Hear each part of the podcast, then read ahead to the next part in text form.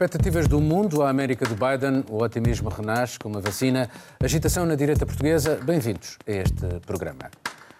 Apesar das resistências de Donald Trump em sair da presidência, o mundo já interiorizou que é com Biden que irá ter de lidar. Isto com algumas poucas exceções, caso de Vladimir Putin e Jair Bolsonaro. A prioridade número um da política externa norte-americana continuará a ser, muito provavelmente, a China, que Biden considera um competidor sério, ainda não chegou à palavra adversário. Com ele, o multilateralismo deixará de ser demonizado, as alterações climáticas voltam a ser uma enorme preocupação e a proteção militar dos Estados Unidos irá transcender os dólares e os cêntimos, palavras suas, numa alusão à política de Donald Trump nesse domínio. É expectável uma relação menos crispada com os parceiros tradicionais, sobretudo os europeus. Biden já falou com Macron, Merkel e até com Boris Johnson, mas salientes, o primeiro-ministro britânico perdeu um amigo na presidência norte-americana e ganhou um possível crítico.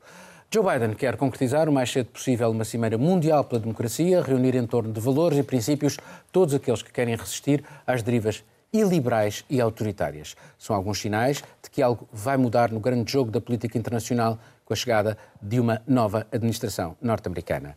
Catarina, se a prioridade é a China, qual é o papel da Europa, tendo em conta que uh, houve uma, uma, um desgaste muito grande nestes últimos anos na relação transatlântica com Donald Trump?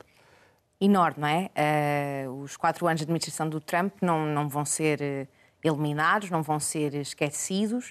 Uh, ainda esta semana houve um artigo da Reuters onde jornalistas da Reuters nos Estados Unidos falaram com vários diplomatas e analistas uh, que eles próprios disseram que o legado do Donald Trump vai continuar a pairar no ar da Europa durante os, os próximos tempos. e uh, muitos, talvez, em certos casos, na, na própria Europa, vai haver algum receio porque o pensamento vai ser: mas vamos fazer um acordo agora e será que daqui a quatro anos, quando houverem outras eleições, um, que estes acordos vão simplesmente por, por, por água abaixo? Dito isto, um, uh, uh, olhando para a China, o Biden ainda não, não tem uma, uma estratégia completamente formada em relação à China, mas já usou palavras muito fortes contra a China. Ele chamou Xi Jinping thug, uh, ainda, ainda, ainda, ainda há uns tempos, uh, e o que eu acho é que ele vai querer, tal como a Europa, olhar para a China e não fazer uma confrontação direta, como o Trump fez, não é? Que é os tweets sobre e de forma isolada, mas vai tentar uh, usar rude, os parceiros e, europeus. E não diplomática, e vai tentar, tal como a Europa uh, está a fazer, e agora de uma forma muito mais agressiva, nós já falámos sobre isso aqui, um, fazer um, olhar para, para a China como um parceiro uh, estratégico um, e também com, como uma competição estratégica também, uh, mas não atacar a China. Uh, e aí eu acho que Joe Biden vai se posicionar muito ao lado da Europa e vão certamente uh, ser tipo, um, um grupo não totalmente anti-China como o Trump era, mas olhar para a China como um parceiro estratégico no futuro. Miguel, parece de facto estarmos diante de uma expectativa de apaziguamento nas relações transatlânticas. Eh, lembro-me, no caso da Alemanha, eh, Merkel era quase um bicho para Donald Trump. Eh, tratou-a muito mal. Ehm, e, e, e, a questão aqui é: esta é uma necessidade dos dois lados ou é uma urgência maior para os europeus voltarem a ter uma relação mais simpática com os Estados Unidos? Depois deste, destes anos todos. É sempre depois destes anos todos. Uhum. Concordo contigo, apaziguamento, claramente, mas temos de distinguir a, a forma da substância. O apaziguamento teremos em relação à forma, Uh, não vamos ter, uh, quanto, quanto, ao tom e quanto ao luz, à luz, não vamos ter uh, o tom rude, agressivo, confrontativo que tivemos até agora. Quanto à luz, não vamos ter isto quanto ao tom. Quanto à luz, não vamos ter todos os passos sob os holofotes como tínhamos com Donald Trump. Cada passo dele era uh, uh, uh, iluminado sempre na perspectiva, e era a perspectiva que ele representava, de, de uma linguagem extremamente agressiva, linguagem corporal, etc. por aí fora. Quanto à substância, não sou tão otimista. Não sou tão otimista porque nas questões essenciais, e peguemos só em duas, Brexit. Um, o Reino Unido perde, perde um apoiante direto e muito verbalizador, mas os Estados Unidos não vão fazer um acordo para favorecer a União Europeia, vão fazer o acordo que for mais conveniente para para eh, eles, Estados Unidos. E para eles é muito conveniente ter uma porta de entrada para produtos que de outra forma não iriam, não entrariam na União Europeia. Dizer continua a ser uh, uh, uma lógica de America First, apesar do Biden. Mas seguramente, seguramente. E quanto à questão que eu, que eu considero mais, mais importante, uh, um, que são as sanções que foram aplicadas a empresas europeias, sanções extraterritoriais muito criticadas foram votadas em peso por democratas e por republicanos. Não foi Donald Trump. Donald Trump foi aquela cara horrível que nós tínhamos que ver eh, dia sim, dia sim. Mas quem apoiou as medidas foram, em peso, os democratas que aplicaram sanções a empresas europeias sob pretexto de, uh, estar, de, da União Europeia estar a pôr em causa a sua, uh, a sua segurança energética, estar a financiar o inimigo, que é Moscou. É, de facto, estrategicamente para a NATO, a única razão de existência da NATO é ter um inimigo que se chama, uh, chamava União Soviética, chama-se agora Rússia, acrescenta-se a China. Portanto, eu não vejo mudanças para a União Europeia. Quanto à China, disseste e, e, e, corretamente, Biden tem evitado uma linguagem agressiva e confrontativa também em relação à China. Agora, que o problema de fundo é exatamente o mesmo quanto à China, é. E recordemos só dois momentos. Nós já falámos sobre isto aqui neste programa. Xi Jinping a dirigir-se às suas tropas e a dizer: vocês estão sob permanente uh, uh, prontidão para uma guerra. Isto foram palavras muito recentes de Xi Jinping em relação ao Exército eh, Vermelho, do Exército Chinês. O discurso de Joe Biden, o seu primeiro discurso, eh, termina com Joe Biden a dizer Deus proteja os soldados norte-americanos, Deus proteja as Forças Armadas norte-americanas. Nós temos aqui claramente uh, o plano militar sempre na perspectiva direta, tanto de Joe Biden, que tem uma enorme experiência de política externa. Sim, ele estava nas nunca, relações uh, se há coisa do que Senado. não se pode acusar de Joe Biden, ele, ele teve uma posição uh, na guerra contra, contra as, as, armas de destruição, destruição maciça. Ele primeiro aprovou, como tantos outros, e depois distanciou-se muito bem, reconheceu o erro, mas ele não não é, é está longe de ser uma pomba na administração, eh, nesta nova administração. Uh, Marcelo, vou ler aqui uma, uma frase do, do, daquilo que Joe Biden escreveu num artigo longo numa revista que chama-se Foreign Affairs, em abril-maio. Devemos provar ao mundo que estamos prontos a dirigir. É uma frase dele, nesse artigo. Mas Há vários outros grandes jogadores. A Europa também tem a pretensão de ser um grande jogador. Pode a América voltar a ter um papel regulador, que é algo que ele defende? Sim, eu acho que, acho que sim, eh, com tudo o que isto implica, eh, de, de, bom e de mau.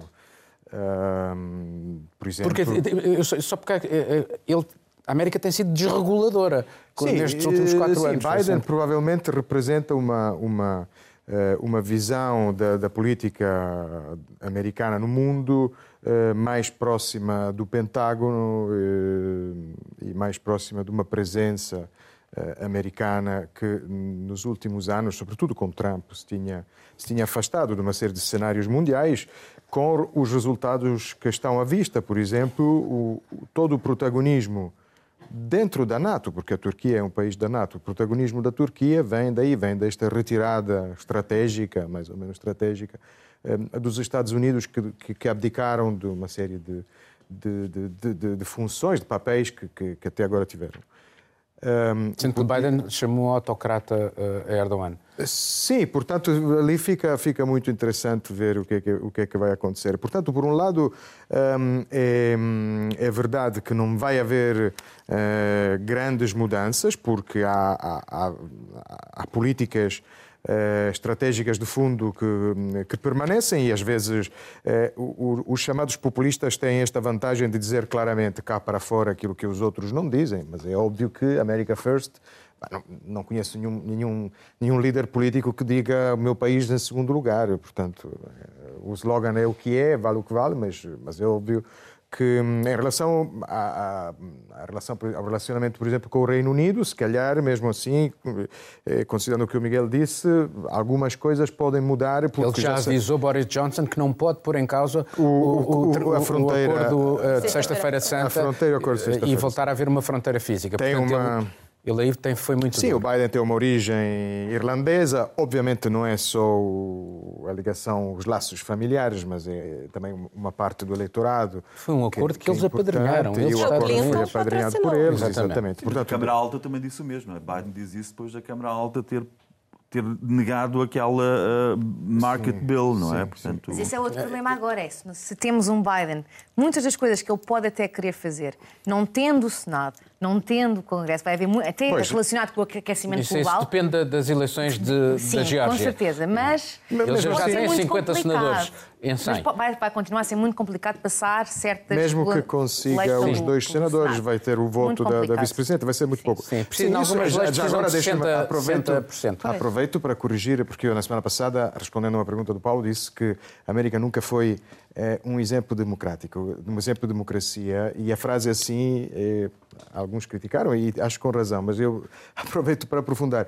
Eh, Não me referia, obviamente, ao tempo de Tocqueville nem de Roosevelt, mas, mas as, u- as últimas, as últimas décadas. De facto, o que, o que eu queria dizer é que não me espanta o trumpismo, porque, porque o que, quem, quem eh, observou de perto o que nós em Itália chamamos o berlusconismo, que, foi, que nasce já com as televisões, com o poder mediático do, do, do ex-presidente, do ex-primeiro-ministro italiano, é uma espécie, eh, corresponde a uma americanização de- de- da, sociedade, da sociedade italiana. E isto não é anti-americanismo primário, era mesmo um modelo, primeiro cultural, televisivo, e depois nas campanhas eleitorais, as tais campanhas eleitorais em que o candidato é vendido como um sabonete vinha da Ele América. teve 70 milhões de votos. Vinha da Vai América. continuar a 10 pesar. milhões De a mais do facto, que o trumpismo é um berlusconismo que regressa para casa. Portanto, era, era só isso que. eu- Mas, mas, mas não com redes deixe. sociais, que na altura do Berlusconi E sem as redes sociais não havia. Mas, exatamente, O exatamente. Berlusconi teve que comprar uma televisão para se autoprojetar. Exatamente. O Trump não precisou de Não investir precisa. numa televisão. Não, é? Não, Compra usou o. Twitter. Exato. Mas o que, eh, mas não deixa,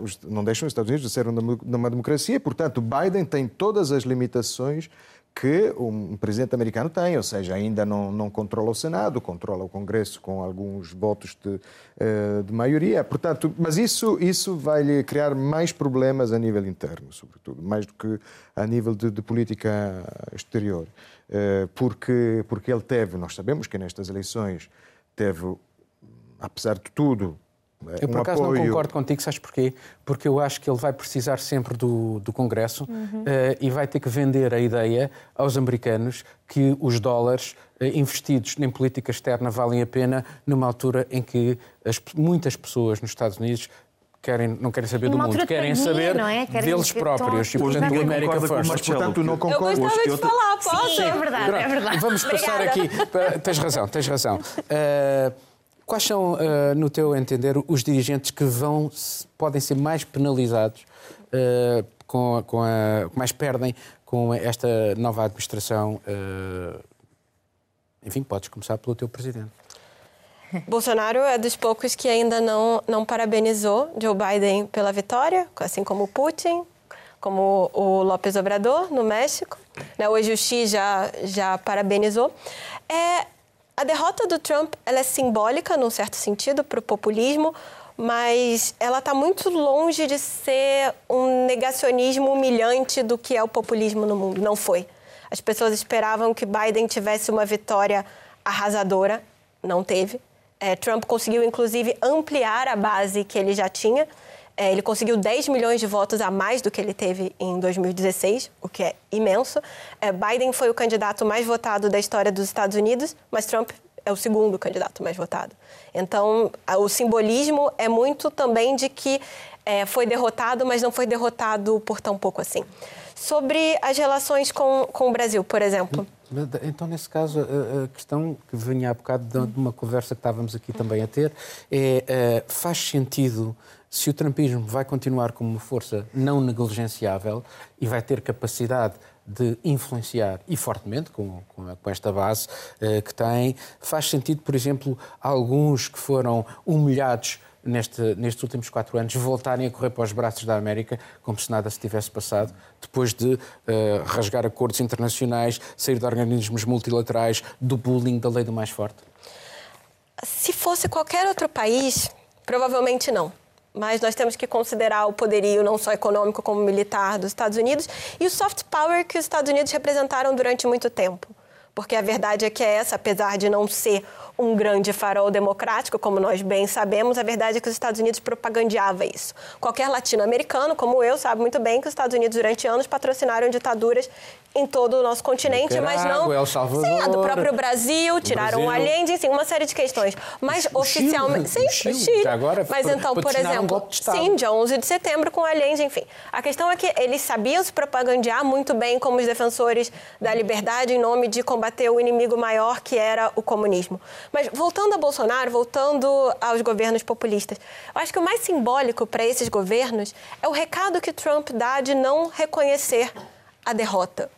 Porque isso é muito simbólico também. Ele perdeu nas urnas, dificilmente ele vai conseguir reverter essa decisão nos tribunais, mas ele está dizendo. É nós por ele está dizendo, sim, mas ele está dizendo, por exemplo, para os outros líderes que minar a, a confiança no processo democrático é uma alternativa. E, por exemplo, nós temos nessa cartilha o próprio Bolsonaro no Brasil. Porque em 2018, quando o Bolsonaro se elegeu, ele ganhou as eleições, ele ganhou democraticamente, com uma margem de votos grande, mas ele disse que só teve uma segunda volta porque houve fraude nas eleições. Não faz sentido Sim, a tal, a tal, a tal cimeira que o, que o Biden quer fazer de defesa da democracia? Sim, claro que faz sentido ter é uma, uma cimeira. Muito Agora, desavinda. é muito, é muito difícil pensar que você você juntar Orban, você juntar Bolsonaro, juntar uma série de outros líderes, eles miraculosamente vão todos falar: nossa, vamos respeitar é, os votos, vamos respeitar a oposição.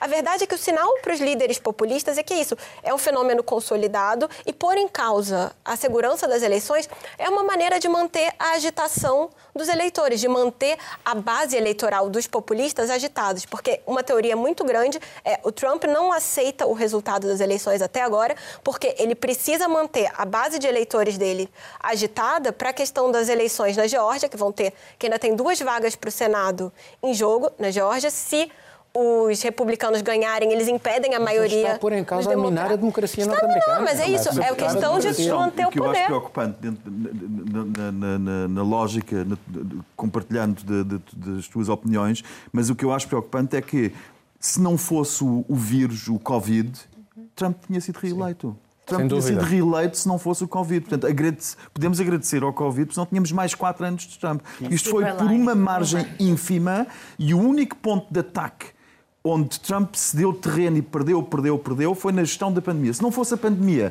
ele que perdeu agora por uma unha negra, teria ganho as eleições. E isto há muito que pensar. Portanto, eu não me parece que o populismo fique muito Bom, abalado pelo mundo Ninguém fora. garante que o Partido Republicano queira uh, desistir da, da, da abordagem Eu ia só dizer uma coisa, só uma coisa muito rápida eh, em termos do, do Biden, uh, do, do, do, tema inicial da nossa conversa, que, que o mundo pode esperar de, de, Joe Biden, que eu acho que nós ainda não falámos disso, que há uma parte muito emocional nestas eleições, que é muito importante. Eu acho que as pessoas lá em casa, e nós todos vimos, por exemplo, na CNN, quando o Van Jones, o jornalista da CNN, falou, depois de saber que o Biden tinha, tinha conseguido votos suficientes do colégio eleitoral.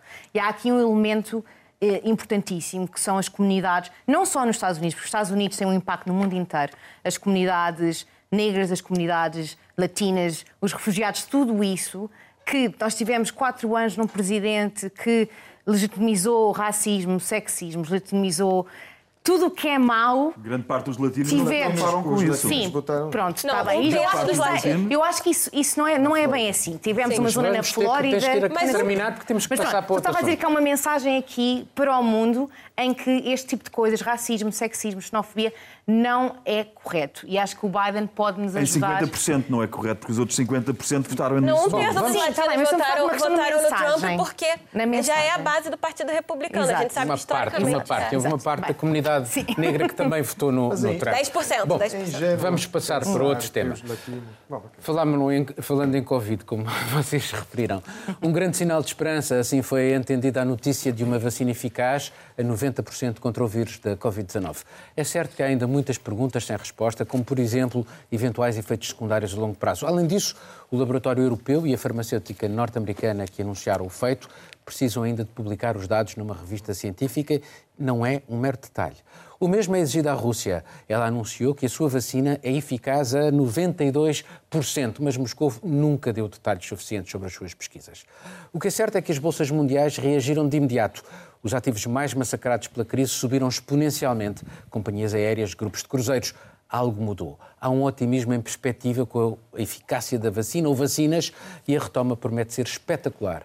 Mas será apenas dentro de alguns meses e até lá é preciso continuar vivo porque a pandemia ainda permanece com o seu cortejo macabro de mortes e contaminações. Há uma guerra pela vacina e não é apenas pelo dinheiro, pelo lucro, é geopolítica. O que ganha o país ou conjunto de países que a obtiver primeiro? Marcelo. Bem, ganha, ganha um prestígio notável e, aliás, já sabemos que hum, que a política com base na, na, vacina que há de vir já começou há muito tempo, porque eh, os governos começaram a anunciar uma série de contratos com, já, já há muitos meses, eh, prometer comprar a vacina. O, o, próprio Trump, que teve esta atitude assim displicente e de, de desprezo total pelas medidas de prevenção da, contra a Covid-19, eh, mesmo assim continuava a prometer, a prometer vacinas e, e, medicamentos. Não, mas ele usa, usa, usa a ciência em benefício político, benefício mesmo de, deturpando sim, a ciência. Exatamente, sim, sim, mas é, é, hum. é, um, é um, exemplo de, de uso político da, da, campanha eleitoral que ele fez. Aliás, diga-se passagem, hum, não sei se o Trump não, não teria sido uh, o, o, líder mais indicado nos Estados Unidos para convencer aquilo que as sondagens recentes dizem. Uh, convencer metade da população que diz que não quer a vacina, que não vai, não vai aceitar eh, vacinação obrigatória, não vai aceitar. E na Europa receber... já há muita gente a dizer a mesma coisa. Na Europa, e nos, exatamente. E nos Estados Unidos, acho que até o verão passado era um terço e já passaram para metade. E, hum, e não sei se um líder como o Trump não teria sido a melhor pessoa para falar com esta metade de, da população e dizer: ah, a vacina é nossa, fui eu que, que falei com, com, com os cientistas, eh, podem confiar nesta. Sim, mas ele diz uma coisa num dia Ou e seja, diz outra coisa no outro. Sim, sim, não, mas é? preocupa... Os dirigentes populistas fazem isso sim, sim, sim, não, com uma que... velocidade extraordinária. Exatamente, mas o que. Sim, sim, sem dúvida. Mas o que me preocupa é, é que vamos continuar a usar a vacina como uh, ferramenta de, de, de, de, combate político e, e vamos, desta forma, uh, aproveitar esta metade da população que Novax, que, que, que, desconfia da ciência, e que e, e, isso vai, vai ser um grande problema para, obviamente, para o combate à, à, doença e também para, para a retoma económica, porque sabemos que a retoma económica, por muito que se diga sobre as medidas que estão a ser eh, atuadas. A retoma, a retoma económica depende da, da, da, da, do, do, da nossa maneira de, da rapidez com que vamos conseguir reduzir os riscos para a maior parte da população. Portanto, vai continuar a ser um, um, um instrumento de combate, é o meu receio, eh, em que vamos ter eh, partidos de oposição que se vão opor à, à, à vacina, que, diga-se, mais uma, mais uma vez de passagem, não está pronto, não estará pronto amanhã. Uh, os, os, especialistas Sim, dizem que vai levar, a, vai levar algum tempo, pelo menos todo 2021 vai ser um ano um, ehm, de, de, de, de, aplicação e de produção desta vacina. Vai ser uma coisa, um combate bastante complexo, não rápido. A vacina tem um, algumas exigências especiais de transporte, tem que é, estar Sim. a temperaturas muito baixas e, e, eh, precisa de duas doses. Portanto, sabemos que, enfim, Essa, não é, enfim, vamos ver. Não está, não está no, no papo. Catarina, eu, pegando aqui naquilo que o Marcelo disse relativamente a ao descrédito que alguns agentes políticos uh, lançaram a, a, medicina e a ciência, a começar por Donald Trump. Um, como é que se convence as pessoas a, a vacinarem-se? É, é, é, possível, depois disto tudo, uh, dizer às pessoas que têm que se vacinar? É possível tornar a vacina obrigatória? Isto é um debate pois, terrível, é, é. Uh, tendo em conta aquilo que estamos a assistir, a quantidade de mortes diárias, etc, claro. etc, etc. Bem, eu acho que uma coisa, para começar, acho que é importante, é importante dizermos que isto é um, um foi, uma, foi uma boa notícia. Uh, para, para, para, o mundo, não é? Quer dizer que estamos a caminhar, estamos a caminhar num, num bom, num bom sentido.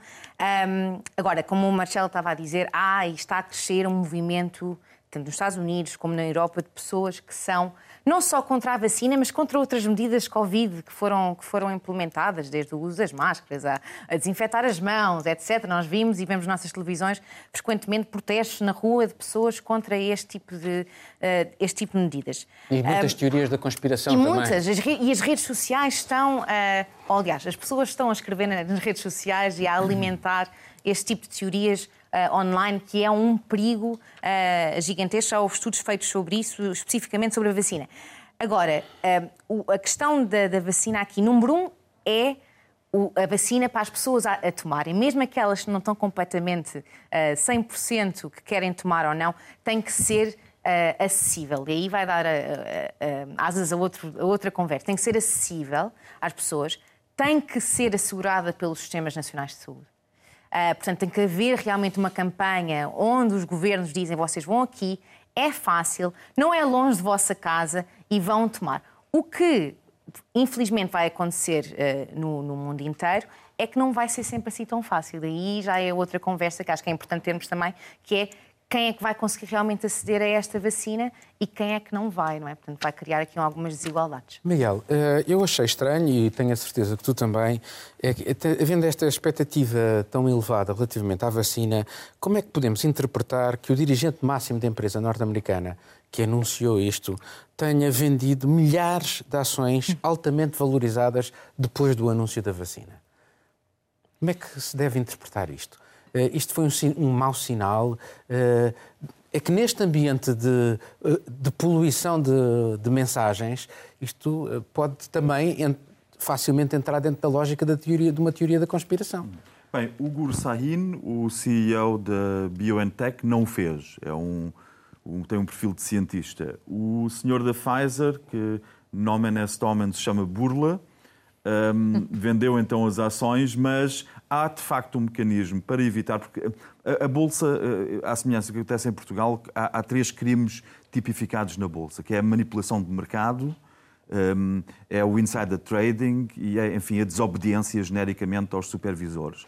E neste caso temos, teríamos, temos um indício, temos um indício de manipulação de mercado, que é uma notícia muito boa e ele vende, mas para evitar, e porque há muitas pessoas que são detidas nos Estados Unidos sem complacência, neste caso, neste tipo de crimes. Ficam largos anos na prisão. Ficam largos anos na prisão. Criou-se um mecanismo em que os gestores, para não serem acusados de manipulação de mercado, estabelecem metas com as suas empresas de corretagem que são quantitativas, ou seja, dizem quando eh, recebem um pacote anualmente de ações, há tantas, estão há tantos anos nas empresas que se tornam quase acionistas de referência, mas um gestor do tipo do Sr. Burla uh, recebe um pacote de ações e estabelece quando o recebe, no momento em que, em que as minhas ações atingirem o valor X, há uma ordem automática de venda. Portanto, ele não teve uma influência direta nesta venda. Mais uma vez, uma teoria da conspiração que. Porque é, é, é sempre bom lembrar nestas coisas que correlação não implica uh, casualidade. Causalidade, não implica causalidade. Lá para as coisas acontecerem ao mesmo tempo, não quer dizer que uma aconteça por causa da outra. De facto, a venda foi feita porque as ações atingiram determinado preço e elas atingiram determinado preço porque houve uma notícia muito favorável para a Pfizer. Agora, daqui concluir que houve uma manipulação direta, não houve. No entanto, a, a, a associação, as farmacêuticas são uma indústria que está sob permanente suspeita de, deste tipo de manipulação de preços, de, de uh, uh, produtos que lança, da oportunidade dos produtos, da, da, política de preços que pratica, etc. É bom ser, haver o máximo de transparência. Uh, Juliana, o Miguel falou aqui nas bolsas e a avaliar pelo comportamento das bolsas e partindo do princípio da eficácia da vacina ou vacinas, o que é que vai restar destes dias quando tudo passar quando vimos as, as, companhias de aviação, companhias de cruzeiros, parece-me haver uma necessidade de voltar tudo como antes, como se não tivéssemos aprendido nada sobre, por exemplo, o planeta, o planeta, os desgastes do planeta, as alterações climáticas e por aí fora. É, tem uma tem uma lição interessante quando teve a crise 2007, 2008, que também teve uma grande baixa de, enfim, uma série de emissões de carbono, as indústrias deram uma desacelerada e foi pensado, não, com a crise agora nós vamos aprender alguma coisa. Não aprendemos, não parece que nós vamos aprender agora também, especialmente não precisa ir muito longe como é, países europeus correndo para resgatar companhias aéreas sem contrapartida de ter nenhum tipo de avanço ambiental, de ter aviões menos poluentes, de reduzir, enfim, uma série de questões. Mas acho que o mais interessante nessa discussão toda de, de vacinas é o uso político das vacinas. Eu acho que o Brasil é um ótimo exemplo para se ver a politização das vacinas. O Brasil é um hotspot mundial de Covid, nós todos sabemos, então as farmacêuticas, obviamente, procuraram o Brasil para fazer seus testes, para fazer seus ensaios clínicos, porque é onde há muita contaminação e nenhum, como não se pode deliberadamente contaminar alguém com o vírus, a, a ideia é que as pessoas circulem num ambiente onde estão aptas a, a contraí-lo naturalmente. E alguns governos estaduais no Brasil, todo mundo sabe que o Brasil não tem uma gestão unificada da pandemia, a coisa está um pouco caótica, cada estado tentando responder da sua maneira. E governos estaduais fizeram parcerias individuais com universidades, com governos, inclusive é, alguns estados do Nordeste fizeram com a Rússia para tentar ter vacinas e tudo. E o governo de São Paulo, que é o maior estado do Brasil, o estado mais rico, fez, fez com a China, que é a Coronavac. E, obviamente, o governador do estado de São Paulo, que é o João Dória, é um adversário político do Bolsonaro agora, no pós-eleições. Eles se apoiaram em 2018. E o Bolsonaro disse que não queria vacina chinesa, enfim. Então, nós estamos vendo que, independentemente do resultado da vacina, porque parecia que tinha um resultado promissor, é, o Bolsonaro já foi dizer que a vacina Apro chinesa nós não queremos. E aí, essa semana, houve uma morte de um voluntário da vacina e é, o que normalmente acontece quando há a morte de algum voluntário são uh, as pessoas que organizam os ensaios clínicos interromperem. O problema é que no Brasil a agência responsável, que é a Anvisa, simplesmente interrompeu. E depois descobriram que a morte não tinha nada a ver com o ensaio, era um suicídio. Então, aliás, a polícia trabalha com a hipótese de suicídio ou de overdose. Então, assim, deliberadamente o governo, de alguma maneira, tentou agir para impedir isso. Então, nós temos esse, essa grande questão. E só, só para finalizar, só existe um, um vírus no mundo que depois de vacina a gente conseguiu eliminar que é o vírus da varíola. E por que, que foi possível eliminar a varíola? Porque existia vacinação compulsória. O próprio cientista responsável por eliminar a varíola disse: hoje nós não conseguiríamos eliminar nenhum outro vírus. Vamos passar para o último tema. A coligação nos Açores causa agitação na direita portuguesa e alvo de críticas da esquerda. A presença do Chega foi o que bastou para tanta inquietação e tanta vociferação.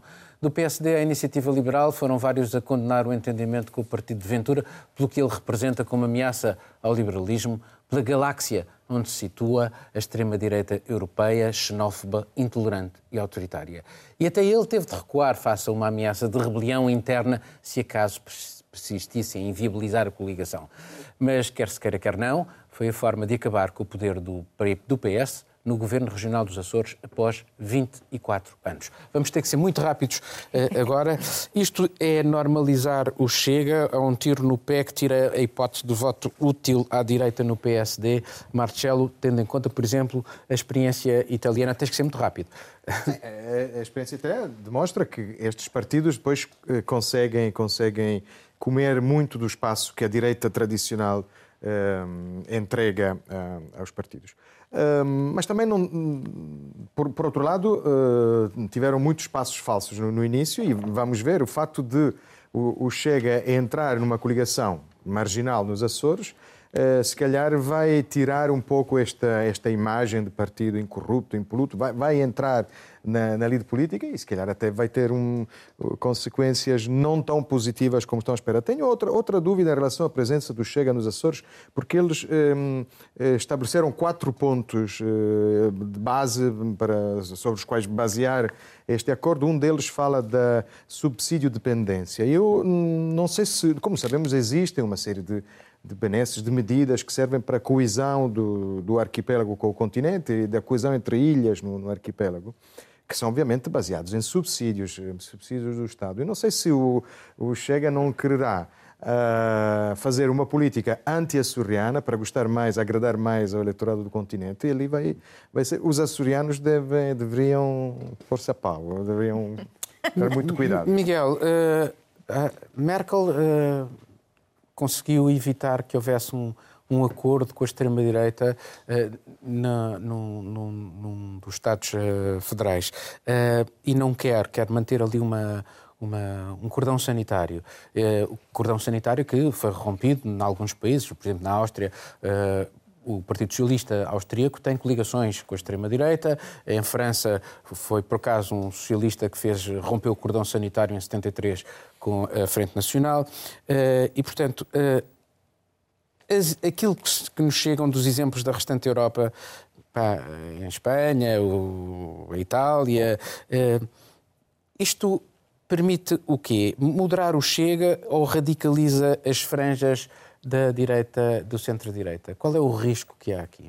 Eu acho que radicaliza toda a gente, radicaliza o próprio centro, que se tenta apropriar desse discurso populista. Deste o excelente exemplo da Merkel, ou melhor, da Alemanha, de Thüringen, onde o presidente do Land chegou a, fazer -se, eh, eh, chegou a ser eleito com o voto até omisso, que não, bastou não votar contra do AFD e foi eleito graças a esse voto omisso e depois, passado duas semanas, foi obrigado a admitir-se, porque mas não era admissível. Mas, oh, oh, Miguel, Agora deixa-me só dizer... Miguel, mas o que parece haver é também uma grande hipocrisia, porque uh, os partidos tradicionais, alguns representantes de partidos tradicionais, uh, e não só à direita, também à esquerda, acabam por aqui e ali também ter as suas. Uh... É esse, olha, desculpa, esse argumento que eu ouço muitas vezes, acho que é importantíssimo analisá-lo e dissecá-lo. Porque quando eu ouço dizer, ah, mas o os partidos do centro, tipo o PS ou os SPDs, não interessa, os partidos do centro, tipo o PS, também fazem coligações com a extrema-esquerda, que não condena a Coreia do Norte, que não condena. A questão não é essa. A questão é que nós temos que olhar para aquilo que os partidos são hoje. Os verdes na Alemanha, na sua gênese, tinham um grupo, muito forte que defendia a pedofilia com crianças. o SPD alemão foi marxista até reformar o seu, o seu programa interno. Portanto, o que nós temos que olhar por uma questão de honestidade intelectual é o que é que os partidos representam hoje. Não é a sua gênese, não é a sua bagagem que trazem consigo. E hoje o Chega representa e assume um discurso xenófobo e racista em relação a etnias, em relação a, a, refugiados, por aí fora. Isso é o que representa hoje. Nós olhamos para os partidos no outro lado do espectro político, para o Bloco de Esquerda e para o Partido Comunista, e nos teus programas não temos quaisquer medidas que impliquem discriminar pessoas em função daquilo que está perfeitamente definido no artigo 13 da Constituição. Julgo que é o 13 Enfim, onde se fala que ninguém pode ser discriminado pela sua religião, pelo seu uh, sexo, pelas suas opções pessoais, por aí fora. Então, mas e o Chega caso, representa... Então, pergunta... Isto é... Miguel, isto Miguel, transforma o PSD então, num partido salazarófilo. Mas espera aí, então, mas nesse caso, mas se é um partido que é aceito e a democracia o aceita, eh, não está legalizado, eh, como é que não está, resolve? mas devia estar, porque há uma discrepância tão grande entre o programa, entre aquilo que entregaram do Tribunal Constitucional que levou à sua legalização e aquilo que de facto está no dia a dia a defender na praça pública, há uma discrepância tão grande que devia haver uma intervenção das entidades competentes para confrontar com preceitos que são claramente anticonstitucionais. E há muitos exemplos de partidos que foram proibidos. A única coisa que há a recear, e é só por isso que não há mais partidos que são proibidos quando defendem teses como aquelas que o Chega defende, o único risco é que, as, que, esse, que, que os uh, apologistas desses partidos desapareçam numas redes ilegais que se possam tornar ainda menos controláveis e mais perigosas. Não havendo esse risco com o Chega, devia-se olhar muito seriamente para aquilo que dizem, para aquilo que dizem nos comícios, que dizem na praça pública, as teses que defendem, não a documentação que entregaram no Tribunal Constitucional, que isso é um mero formalismo. Bom, eh, a verdade é que, por exemplo, o programa do Chega, que nós chegámos a falar aqui, não com, sim, contigo, nem com o Marcelo, mas chegámos a falar neste programa, eh, de repente eh, eles perceberam que era hiperliberal e uh, disseram vamos mudar isto em sentido contrário. Portanto, quando estamos perante partidos que mudam aquilo que é a sua matriz com uma facilidade extraordinária, que credibilidade é que isto poderia uh, merecer uh, para todos nós. Pouquíssima. É a expressão, é mudam de opinião como mudam de cuecas. Uh, o Chega, como, como o Miguel disse, quando se formou como partido, era uma coisa, neste momento é outra. Portanto, aquilo que aconteceu nos Açores, de o PSD fazer um acordo, que nós ainda não sabemos realmente bem aquilo que, que aconteceu e o, o, que estranhamos também um bocado de silêncio do nosso, do nosso Presidente da República de não, não fazer eh, nenhum, nenhum comentários em relação àquilo que aconteceu nos Açores, e devia, não é? E, e devia fazer, uh, opinar, ele, ele, gosta de opinar, opina sobre tudo, portanto poderia fazer nestas, nestas circunstâncias também, uh, mas realmente mostra aqui que o Chega, se não há nenhum escrutínio, pode fazer e dizer o que bem lhe apetece, pode, outra coisa que, que, é importante, como falámos no, no, no, caso do Trump, pode usar as redes sociais uh, para o seu próprio benefício, não é?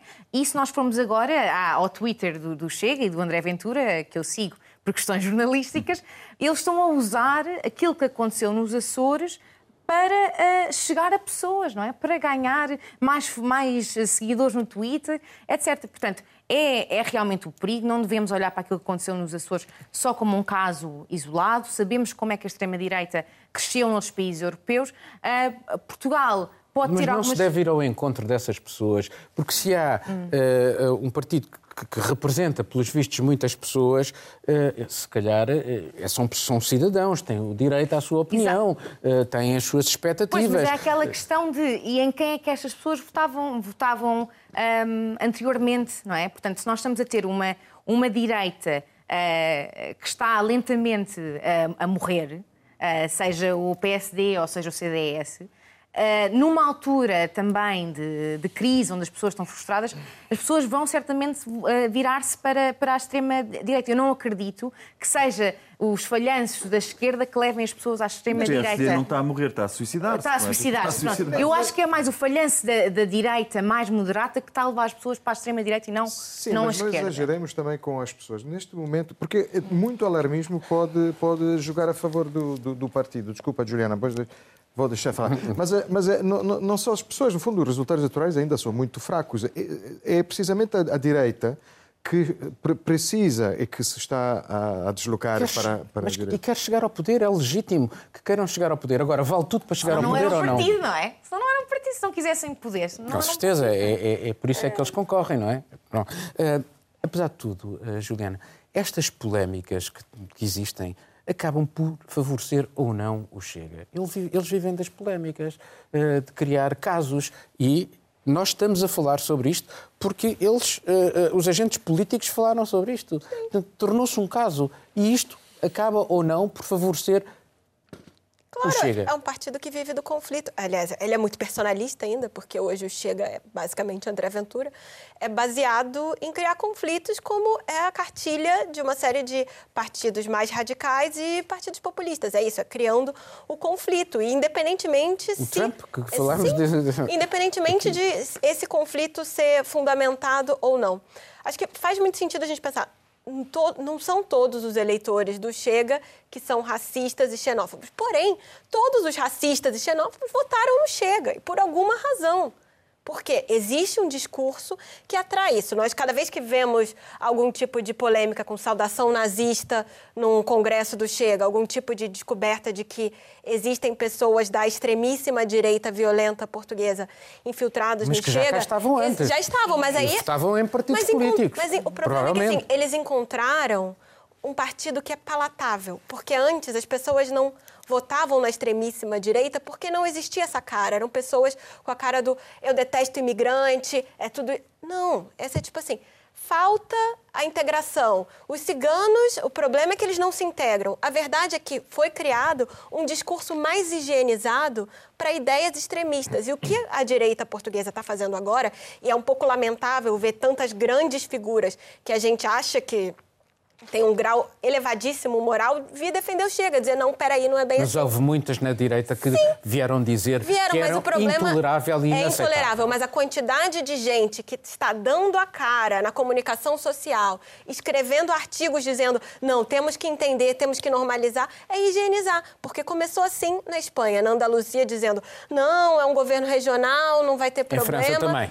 Foi, a, foi, foi, foi a direita. Assim. Mas aqui podemos que... olhar para a origem das coisas. De onde é que vem André Ventura? De onde é que exatamente, ele vem? Exatamente. De onde é que ele vem? Exatamente. Essa é a grande questão. Ele vem do partido que agora está a coligar-se com ele. E nós viemos falar muito mais do PSD, neste caso, e sobre o que isto significa para o PSD, do que desse um outro líder, partido. Um líder que vem cá para fora dizer que se continuarmos a protestar, a, fazer protestos e manifestações sobre racismo, aí é que ficamos racistas. É, é verdade. Rio.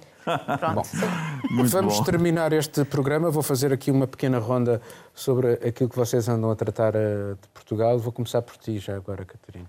Eh, eu tive uma, além do Covid, uma reportagem que saiu esta semana sobre a indústria do calçado e como é que se está a reinventar em Portugal nesta altura de pandemia. Marcelo? Eu, por falar em ciências, um trabalho sobre investigadores italianos em Portugal, cientistas e também de investigadores de outra área, outras áreas. Portanto, em Portugal não há só uh, reformados ou, ou turistas, turistas agora já são muito menos, mas há perfis profissionais que estão aqui e trabalham já há muitos anos e, e parece que gostam. Miguel?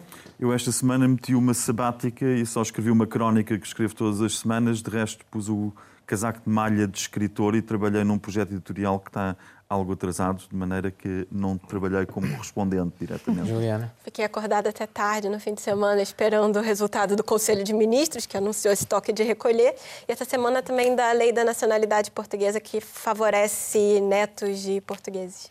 Obrigado a todos e assim terminamos. Cá estaremos dentro de uma semana. Tenha dias felizes.